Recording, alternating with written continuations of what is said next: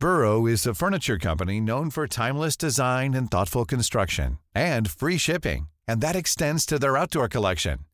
Their outdoor furniture is built to withstand the elements, featuring rust-proof stainless steel hardware, weather-ready teak, and quick-dry foam cushions. For Memorial Day, get 15% off your Burrow purchase at burrow.com slash ACAST and up to 25% off outdoor. That's up to 25% off outdoor furniture at burrow.com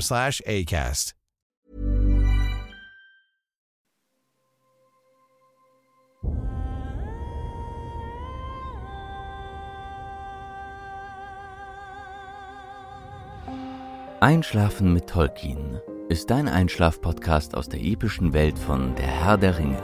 Mach's dir gemütlich und lass dich von den Geschichten aus Arda und Mittelerde ins Land der Träume führen.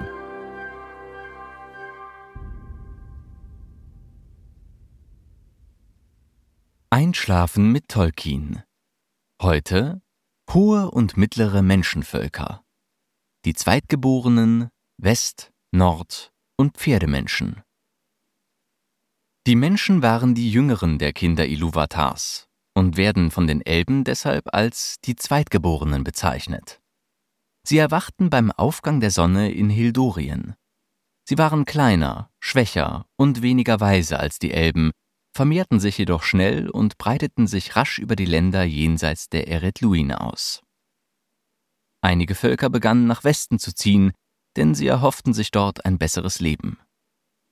Die ersten Menschen, die zu den Elbenvölkern Noldor und Sindar um das Jahr 300 des ersten Zeitalters nach Beleriand kamen, waren aus dem Haus Beors. Sie und die beiden nachfolgenden Völker, die Häuser Haleths und Marachs, schlossen sich den Elben im Kampf gegen Morgoth an. Sie werden im Allgemeinen als die Edain, die Elbenfreunde, bezeichnet. Die Edain stellten jedoch nur einen kleinen Teil der Menschenvölker. Viele Menschen, unter ihnen die sogenannten Ostlinge, gerieten rasch unter Morgoths Einfluss und kämpften auf seiner Seite. Nach seiner Niederlage zogen sie sich nach Run zurück. Die Menschen von Eriador, insbesondere die Dunländer und das Volk von Bre, sind eng mit ihnen verwandt. Die meisten Völker, unter ihnen die Rohirrim und die Haradrim, bekamen von den Kriegen in Beleriand nicht viel mit und nahmen in keiner Weise daran teil. Viele Menschen misstrauten den Elben, was sich gut aus Eomers Reaktion auf die Erwähnung Galadriels erkennen lässt.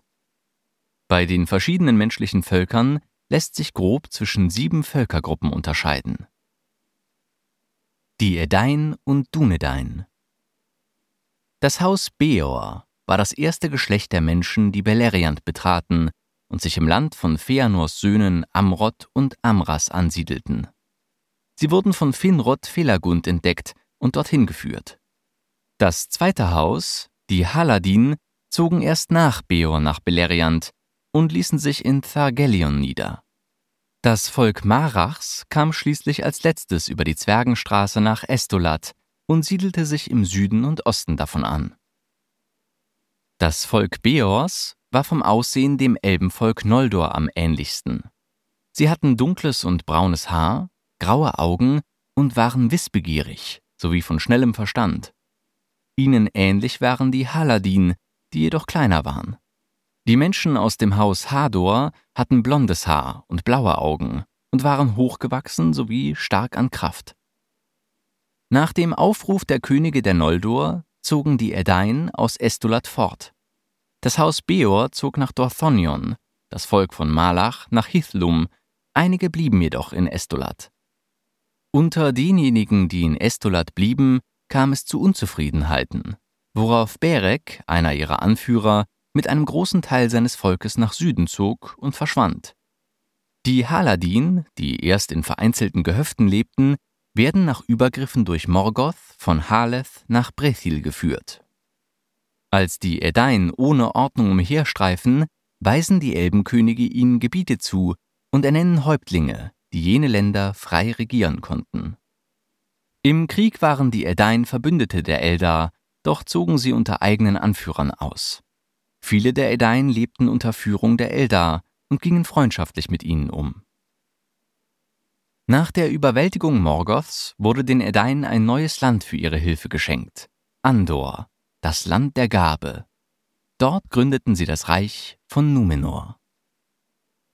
Dunedain, elbisch für Westmenschen, sind Menschen, die nach dem Untergang ihres Reiches Numenor nach Mittelerde zurückkehrten und die Exilreiche Arnor im Norden und Gondor im Süden gründeten. Nach dem Fall von Arnor und Arthedain verstreuten sich die nördlichen Dunedain in alle Himmelsrichtungen. Ein Großteil zog in die Gebiete südlich von Bruchtal, während kleine Teile der Population sich in West-Eriador vom Rest der Welt abwandten. Die Dunedain des Nordens wurden von nun an Waldläufer genannt. Die Dunedain waren große, starke Menschen. An körperlicher Kraft und Geschick konnten sie es sogar mit den Elben aufnehmen. Sie hatten helle Haut, in der Regel schwarze oder braune Haare und graue Augen. Unter denjenigen, die vom Hause Hadors abstammten, gab es auch einige Blondhaarige, und einige, die Nachfahren des Hauses Haleth, galten als etwas kleiner und dunkler als die übrigen Dunedain. Die Durchschnittsgröße der Dunedain wurde sprichwörtlich mannshoch genannt und bezeichnete eine Körpergröße von etwa zwei numenorischen Rangeer, was etwa zwei Metern entspricht auch wenn dies eine recht späte Angabe war und aus einer Zeit stammte, in der die Dunedain in Mittelerde längst nicht mehr die imposante Körpergröße ihrer auf Numenor geborenen Vorfahren erreichten. Herausragend durch seine Größe war selbst unter den Dunedain Elendil, genannt der Lange, der sagenhafte 2,4 Meter gemessen haben soll. Ihre Lebensspanne, die vor der Besiedlung von Numenor etwa 70 Jahre betrug, verlängerte sich um viele Jahre, so sollen die Numenorer außerhalb der Königslinie 200 Jahre und länger gelebt und nie an Krankheiten gelitten haben. Die Angehörigen der numenorischen Königsfamilie hingegen konnten 400 Jahre werden. Selbst nach dem Untergang Numenors, als ihre Lebenskraft rapide abnahm, erreichten diejenigen, in deren Adern kein elbisches Blut floss, sogar im dritten Zeitalter noch um die 100 Jahre. Die Dunedain, die im Süden Mittelerdes in Haradwaith lebten und schwarze Numenorer genannt wurden, vermischten sich im Laufe der Zeit mit den Haradrim. Ihre Nachfahren waren, wie beispielsweise Saurons Mund zeigt, trotzdem noch recht blass und groß gewachsen. Auch sie konnten vermutlich noch sehr alt werden. Die besonderen Eigenschaften der Dunedain hingen damit zusammen, dass ihre Vorfahren in der Nähe des Segensreiches lebten und durch die Gunst der Wala und elbischen Geschenken und Lebensmittel lange Zeit ohne Krankheiten, Entbehrungen und Mängel leben konnten, die die Menschen Mittelerdes schwächten, kleiner an Wuchs und kurzlebiger werden ließen. Ein nicht unbedeutender Teil der Dunedain lebte in den Städten Gondors, Minas Tirith, Pelagia, Linhir und Dol Amroth. Die Architektur der Städte zeugte von dem großen Wissen der Dunedain in der Steinmetzkunst, Sie waren von hohen Steinmauern umgeben, die Straßen waren gepflastert und die Hafenstädte besaßen feste Kaimauern. Über die ländliche Bevölkerung ist weniger bekannt. Dunedain trugen reiche und gut geschneiderte Kleidung, verziert mit wertvollem Schmuck. In den Tieflanden Gondors trugen sie hingegen meist leichte Tuniken, oftmals auch ohne Beinkleider. In kälteren Gebieten trugen sie wärmere Kleidung. Sie bevorzugten Federn, und weiße Symbole auf schwarzem Untergrund. Dunedain lebten in Monogamie und heirateten oft Angehörige anderer Völker. Die Linie wurde meist durch den Mann weitergeführt. Ihre Religion war sehr zurückhaltend und persönlich. Die Dunedain verehrten Iluvatar und fast alle anderen Valar, insbesondere Manwe, Urume und Varda, aber auch Morgoth. Kennzeichnend war der Totenkult der Dunedain, der noch aus numenorischer Zeit stammte. Die Leichname wurden einbalsamiert und in Mausoleen wie das Rathdinen in Minas Tirith oder in Hügelgräbern zur Ruhe gelegt. Seinen Ursprung hatte dieser Umgang mit den Toten in der Furcht der alten numenorischen Könige vor dem Tod. Auf diese Weise wurde versucht, die Angst vor dem Tod zu mindern. Nordmenschen und Rohirrim die Nordmenschen waren ein Bund von Völkern, die als Pferdezüchter und Reiter bekannt waren. Sie lebten auf den Ebenen zwischen dem Düsterwald und dem Fluss Eiland. Ihre Wohnsitze hatten sie vor allem in der Ostbucht. Sie waren verwandt mit dem dritten Haus der Edain und damit entfernt mit den Dunedain. Mit Gondor waren sie befreundet und schützten dessen östliche und nördliche Grenzen.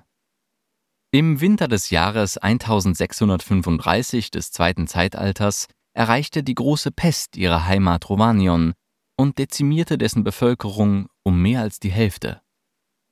Die Nordmenschen erholten sich langsam wieder, bis sie im Kampf mit den Wagenfahrern 1856 des zweiten Zeitalters erneut große Verluste hinnehmen mussten.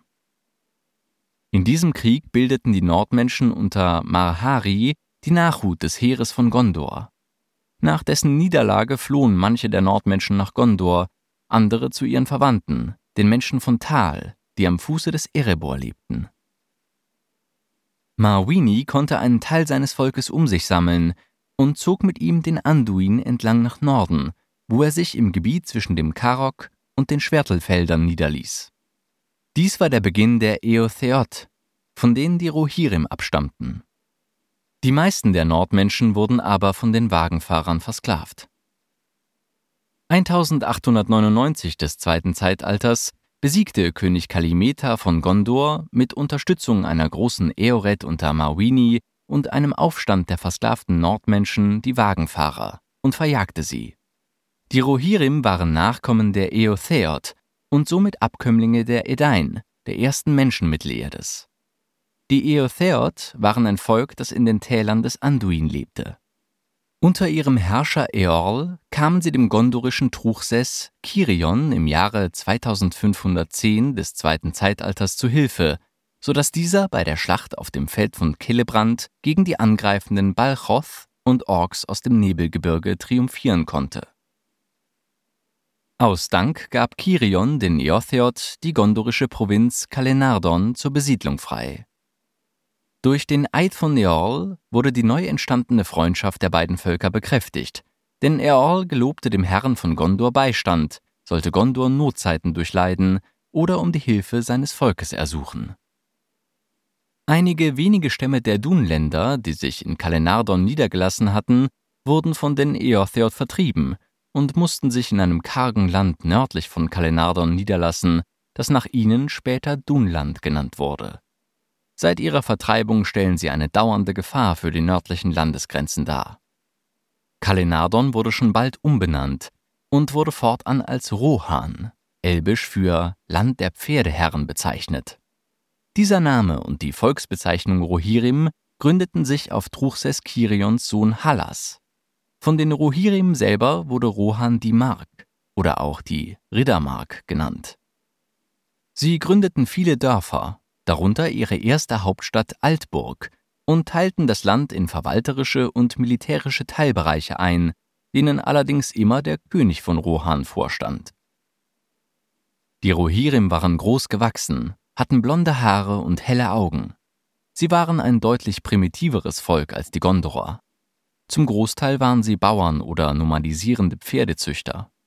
Viele der Rohirrim lebten nicht in befestigten Siedlungen wie Altburg oder Edoras, sondern auf abseits gelegenen Höfen. In Ostemnet gab es viele Hirten, die über das ganze Jahr mit ihren Herden über die Graslande zogen und im Winter nur ein Zelt als Unterschlupf hatten. Doch auch in den Städten waren die Häuser der Menschen zweckmäßig. Viele hatten nicht einmal eine separate Schlafkammer und da den Rohirrim Glas unbekannt war, konnte Tageslicht nur durch Schlitze unterhalb des Dachgesimses hereinströmen. Das Volk gebrauchte eine archaische Sprache. Die Königsfamilie sowie ein Großteil der Bevölkerung gebrauchten auch das Westron. Na, immer noch wach? Wenn dir dieser Podcast gefällt, lass uns gerne ein Abo und eine Bewertung in deiner Podcast-App da. Und folge uns auf Instagram at Einschlafen mit Podcast. Über Feedback und Artikelvorschläge freuen wir uns sehr. Der Text ist unter CC-Lizenz auf arapedia.org und fandom.com verfügbar. Produziert und aufbereitet wird dieser Podcast von Schönlein Media. Gelesen von mir, Patrick Zoom.